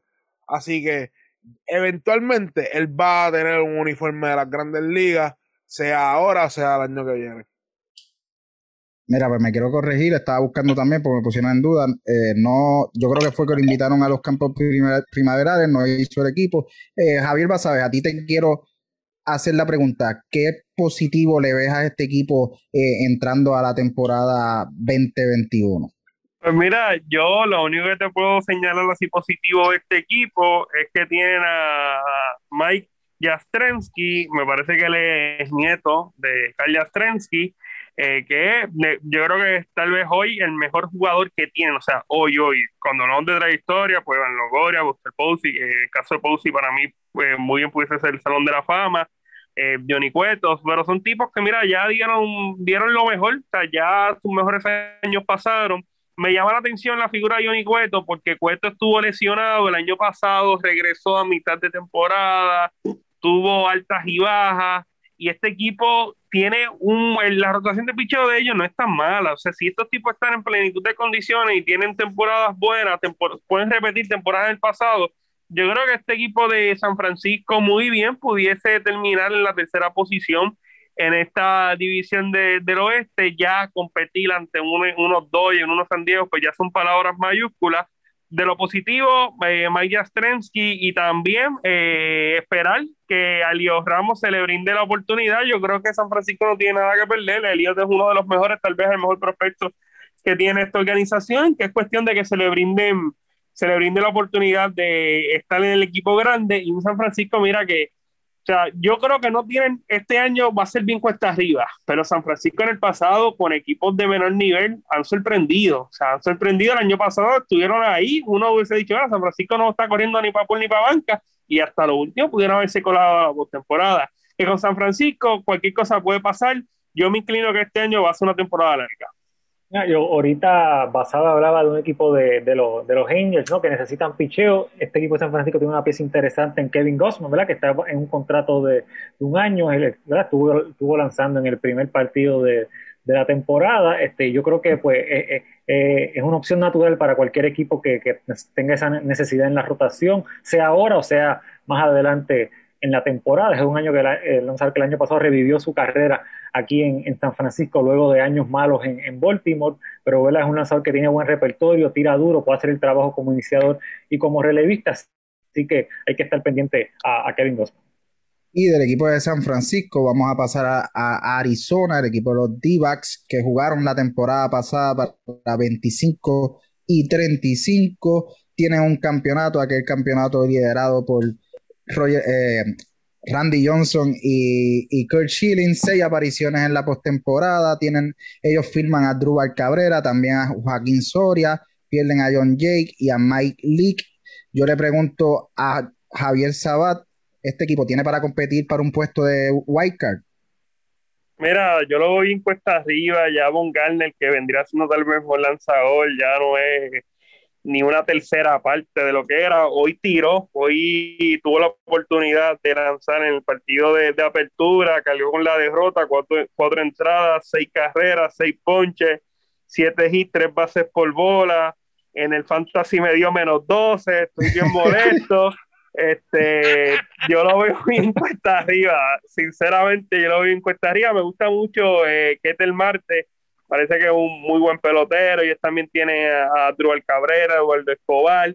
Pero yo creo que va a ser una temporada bien, bien difícil para este equipo de, Arizona, que ellos trajeron a Von Garner. Y mira, Von Garner o sea, ya, ya no está ni. Yo, no sé ni por qué lo cogí en el Fantasy. Yo creo que yo soy fanático de él.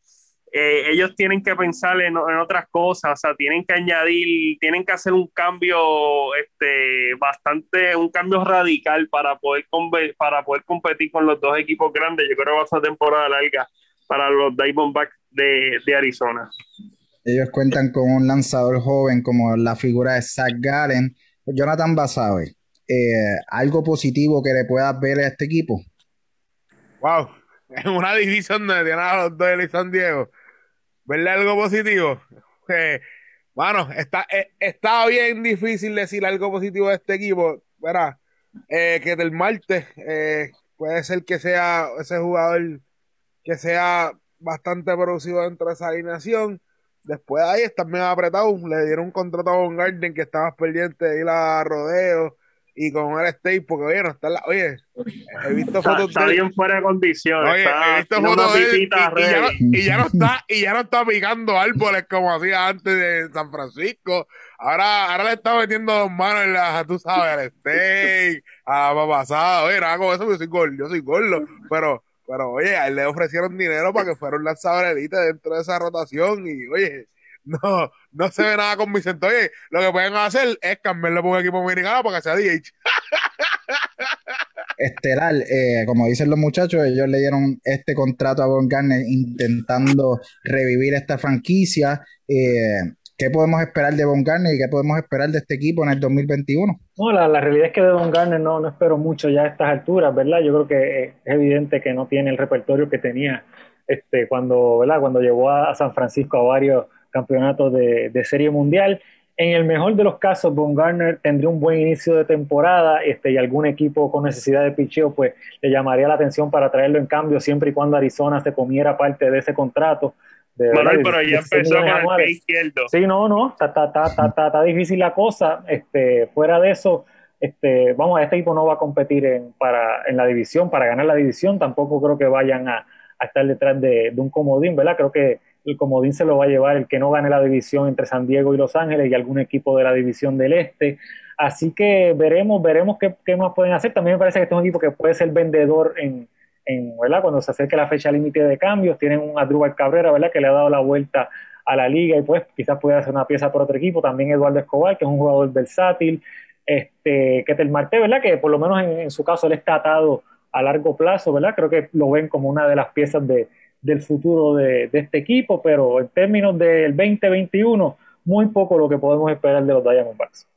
Y de otro equipo que vamos a pasar a otro equipo que tampoco vamos a esperar mucho, un equipo que jugó la temporada pasada para 26 y 34, no cuenta con campeonatos en sus vitrinas, cinco apariciones a la postemporada y en el offseason ellos cambian a su figura importante Noran Arenado y yo quiero comenzar con Javier Sabat. ¿Qué podemos esperar de este equipo en el 2021? Pues mira, lo mismo que podemos esperar de Arizona, lo mismo que podemos esperar de San Francisco, o sea, nada, un equipo que pierde a Nolan Arenado, más allá de ser su mejor jugador, era la figura de, la organización. Eh, yo creo que va a ser una temporada larga y mira, Colorado tal vez tiene buenos lanzadores, que fue la de Colorado, serían muy buenos. Kyle Freeland que estuvo lesionado, eh, va a regresar, me parece va a regresar esta temporada, no sé si inicia también lesionado. Ellos tienen a Germán Márquez, tienen a John Gray, también tienen a Chichi González. O sea, no es un cuerpo particular así malísimo, pero jugando en Colorado esa efectividad va a estar por las nubes. Ofensivamente me gusta, que voy, a, voy a estar bastante pendiente de las pocas cosas que voy a estar pendiente esta temporada de Colorado, va a ser de Reimer Tapia. Me parece que es un muy buen jugador con buena proyección. Me gustaría ver qué él puede hacer en 162 partidos jugando una temporada completa. También voy a estar pendiente a CJ Crom. Yo creo que ahora jugando en, Colorado, eh, Crom batea, no batea promedio, pero ese promedio se va a disparar, eh, va a tener una inflación y se va, se va, se va a disparar y yo creo que va, va, va, va a aumentar ese promedio y tal vez hasta los cuadrangulares ofensivamente Colorado siempre va a exhibir buenos números, pero en una división donde tú tienes a San Diego, donde tú tienes a los Dodgers, eh, en este equipo está en el mismo barco que está el equipo de San Francisco y que está el equipo de Arizona, compitiendo para la tercera posición y seguramente jugando por debajo de los 500 y no me extrañaría que va eh, bastantes juegos por debajo de los 500 los tres equipos. Como dije ahorita, eh, cinta de participación y es por eso que quiero preguntarle directamente a Manuel Guillama de un jugador que MLB, eh, el ranking de MLB lo coloca como el mejor campo corto de todas las grandes ligas. Te pregunto, ¿es Trevor Story el mejor campo corto de la liga? Mira, no, yo no creo que sea el mejor, ¿verdad? Este, ese ranking de grandes ligas, ¿verdad? Pues hay distintas fórmulas, parte subjetivo, parte objetivo. Este, yo creo que sí está, está, bien cerca del tope porque ha mantenido cierta consistencia que otros de los mejores campos cortos quizás no han tenido, ¿verdad? Como sabemos por Seager y Carlos Correa, ¿verdad? Por los problemas de lesiones. Este, pero definitivamente si, vamos a la consistencia, yo creo que junto a Sander Bogers y Francisco Lindor han sido de los mejores en esa posición. Yo pondría a, Lindor y a Bogers un poco por encima de él, ¿verdad? yo soy igual que Javier en el sentido de que no confío tanto en las estadísticas ofensivas de los peloteros de, de Colorado, o sea que difiero del ranking de, la Grande Liga al colocarlo número uno, pero tampoco, ¿verdad? No, es que sea algo súper descabellado, creo que definitivamente de los mejores tres o cuatro en esta posición, o por lo menos lo ha sido en, los pasados años. Este, muy interesante el hecho de que Colorado no lo haya cambiado a él y sí a Nolan Arenado, a pesar de que Arenado estaba atado a largo plazo al equipo, mientras que Story se, se encamina al último año de su contrato. Este, y vamos a ver qué pasa en, este último año, si es que piensan este, intentar retenerlo luego en la agencia libre o si también va a ser material de cambio a mitad de, temporada. Obviamente sería una pieza muy, muy interesante para muchos equipos que, busquen añadir ofensiva y obviamente un Ciore Elite también defensivamente. Este, vamos a ver, creo que fuera de eso no, no, no va, creo que Colorado va a ser de los peores equipos de, las grandes ligas. Me parece que no, realmente no tienen un buen equipo ofensivo alrededor de Story y de, y de Charlie Blackmon. Como dice Javier, los números se, se, inflan en Colorado, eh, pero realmente este es un equipo que no tiene profundidad en esa alineación. Y el picheo, pues siempre se les hace complicado, ¿verdad? Porque los iniciadores no van muy lejos en, los juegos y, a pesar de que tienen buen talento, ¿verdad? Es complicado este, tener este, una rotación sólida por toda la temporada. Vas a ver, ¿tú compras a Trevor Story o crees que sea un reflejo más del Coolfield? bueno, no sé ni qué decir porque tengo aquí a Javier Saba y ya me enteré ahora que Barranquilla también está en ese bote, pero dijo que no es extremo. Bueno, Trevor es buen campo corto y ha producido números bastante, bastante convincentes que para mí es un jugador un productivo. Habiendo dicho eso, en parte, Javier Saba, mira, te la voy a dar. En parte el Field ayudaba a que Trevor Story haya puesto esos números a que, que ha puesto como campo corto. No lo consideramos el campo corto, pero, pero sí, el Field ha sido una, una parte bastante productiva a la hora de su producción dentro de, la caja de bateo. Pues ya hemos terminado. Cuéntame, cuéntame. Junito, antes de, acabar rapidito, rapidito, me gustaría que el Estelar llama diera su proyección eh, de los números que va a poner Nolan Arenado esta temporada ya en, San Luis. Mira que Javier tiene una, tiró una pullita ahí en el pasado episodio. yo, yo, sé que Javier ha tirado unos números de los más interesantes de varias otras figuras, sobre todo puertorriqueñas. No he escuchado la de Arenado, pues, pero voy a dar la mía. Arenado va a batear 2.72 con 28 honrones y 91 carreras empujadas como Cardenal de San Luis en su primer año. Eso está, eso está muy bien. ¿Qué tú crees de eso, Javier? ¿Qué tú crees de eso? Bueno, yo en cuanto al promedio, yo lo puse por debajo. Yo lo había puesto por debajo, así que me sorprendió. En cuanto a los cuadrangulares, también lo he tenido por encima. O sea, yo creo que Manuel fue más drástico que yo. Sí, yo, también el promedio está que... Bien. El promedio lo puedo ver, pero en cuadrangular yo creo que puede tener más 35. Yo voy a tener 35, 36. Y carrera, 98-99. No, lo voy a decir. No quiero triple dígito. ¿Cuáles fueron los números que dio Javier? Yo lo tengo, no, yo lo, yo lo tengo bateando 250 para no, lo que yo, o sea, yo, yo dije, si Arenado tiene una temporada de 280, 35 hombrones y 100 carreras remolcadas, parece que eso fue lo que dije en el pasado episodio, yo voy a decir aquí en Deporte 100 por 35 que Arenado es la mejor tercera base del béisbol. Pero yo sé que eso no va a pasar. Arenado esté como por los 250, tal vez con este 30 hombrones, pero no puede decir carrera. ese promedio va a estar bien, bien por debajo de lo que no en, en, Colorado. Yo, no creo que el promedio baje tantísimo, porque Arenado dentro de todo un buen bateador de contacto. Pero oye, oye, Manuel, cuidado, pero eh, eh, Arenado tuvo temporada por debajo de los 300 ahí en Colorado, o sea, por debajo de los 300 en Colorado. La realidad es que eso es un tema eh, controversial. Javier es bastante. En octubre. Es controversial para Javier Sabá. Sí, Javier, Javier, es bastante vocal en ese tema. Él le saca la pasión a cualquiera con esto de Arenado. Oye, sí, sí, sí, yo estoy esperando que sea octubre, ni octubre, que se acabe septiembre, era, septiembre era ahí, el final de septiembre, para que Javier Sabat, dentro de Deporte 100 por 35 días, Arenado es la mejor tercera base de las grandes ligas. Es más, Javier. Está cargada, ah, ¿sabes? ¿Qué qué? Esta posición está bien cargada. Anthony Rendón, Alex Bregman, claro, yo, estoy claro. Manny Machado. Manny Machado. Uh, pero arenado con, el, arenado con el guante, usted tenga. Arenado con el guante, usted tenga. todos esos que hemos mencionado son usted tenga con el guante. Sí, pero Arenado está a otro nivel. Arenado ha sido, eh, eh ha ganado el, guante ahora múltiples sí, pero, pero, oye, oye, Johnny, Johnny, Johnny yo, yo, sé que ya nos tenemos que ir. Esto va a ser bastante breve. O sea, Arenado, te la doy. El mejor tercera base defensivo, te la doy pero a uno no le pagan por fildear, a uno le pagan por batear. Le pagan por batear. Vamos a ver si él puede tener una temporada sólida ofensiva ahí en San Luis.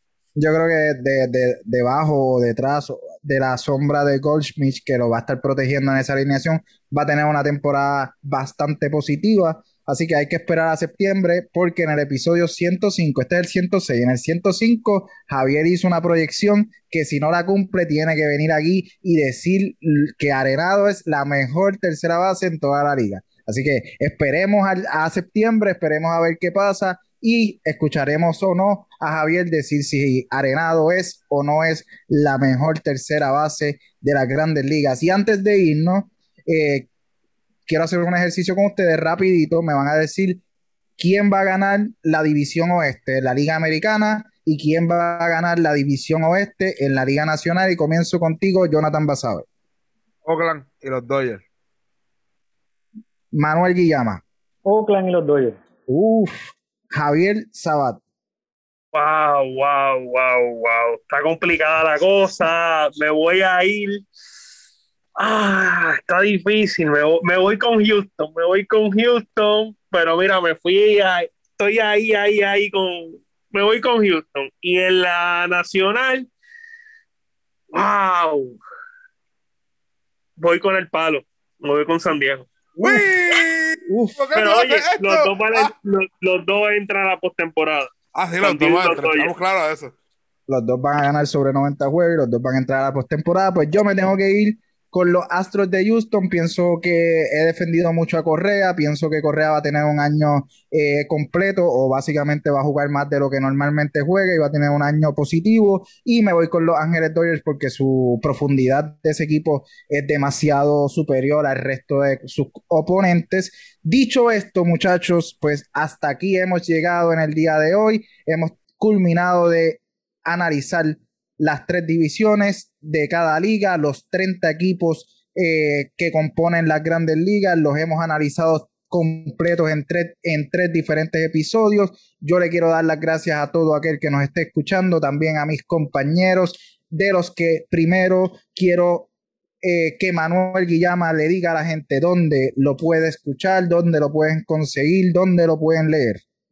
Pues mira, todos los sábados con el compañero Javier Sabat en Pacto Deportivo de 2 a 3 de la tarde. Este sábado no vamos a estar por motivo de la Semana Santa, pero en la semana tendremos un programa para compensar este, la, nuestra ausencia, el único sábado del año que vamos a estar fuera.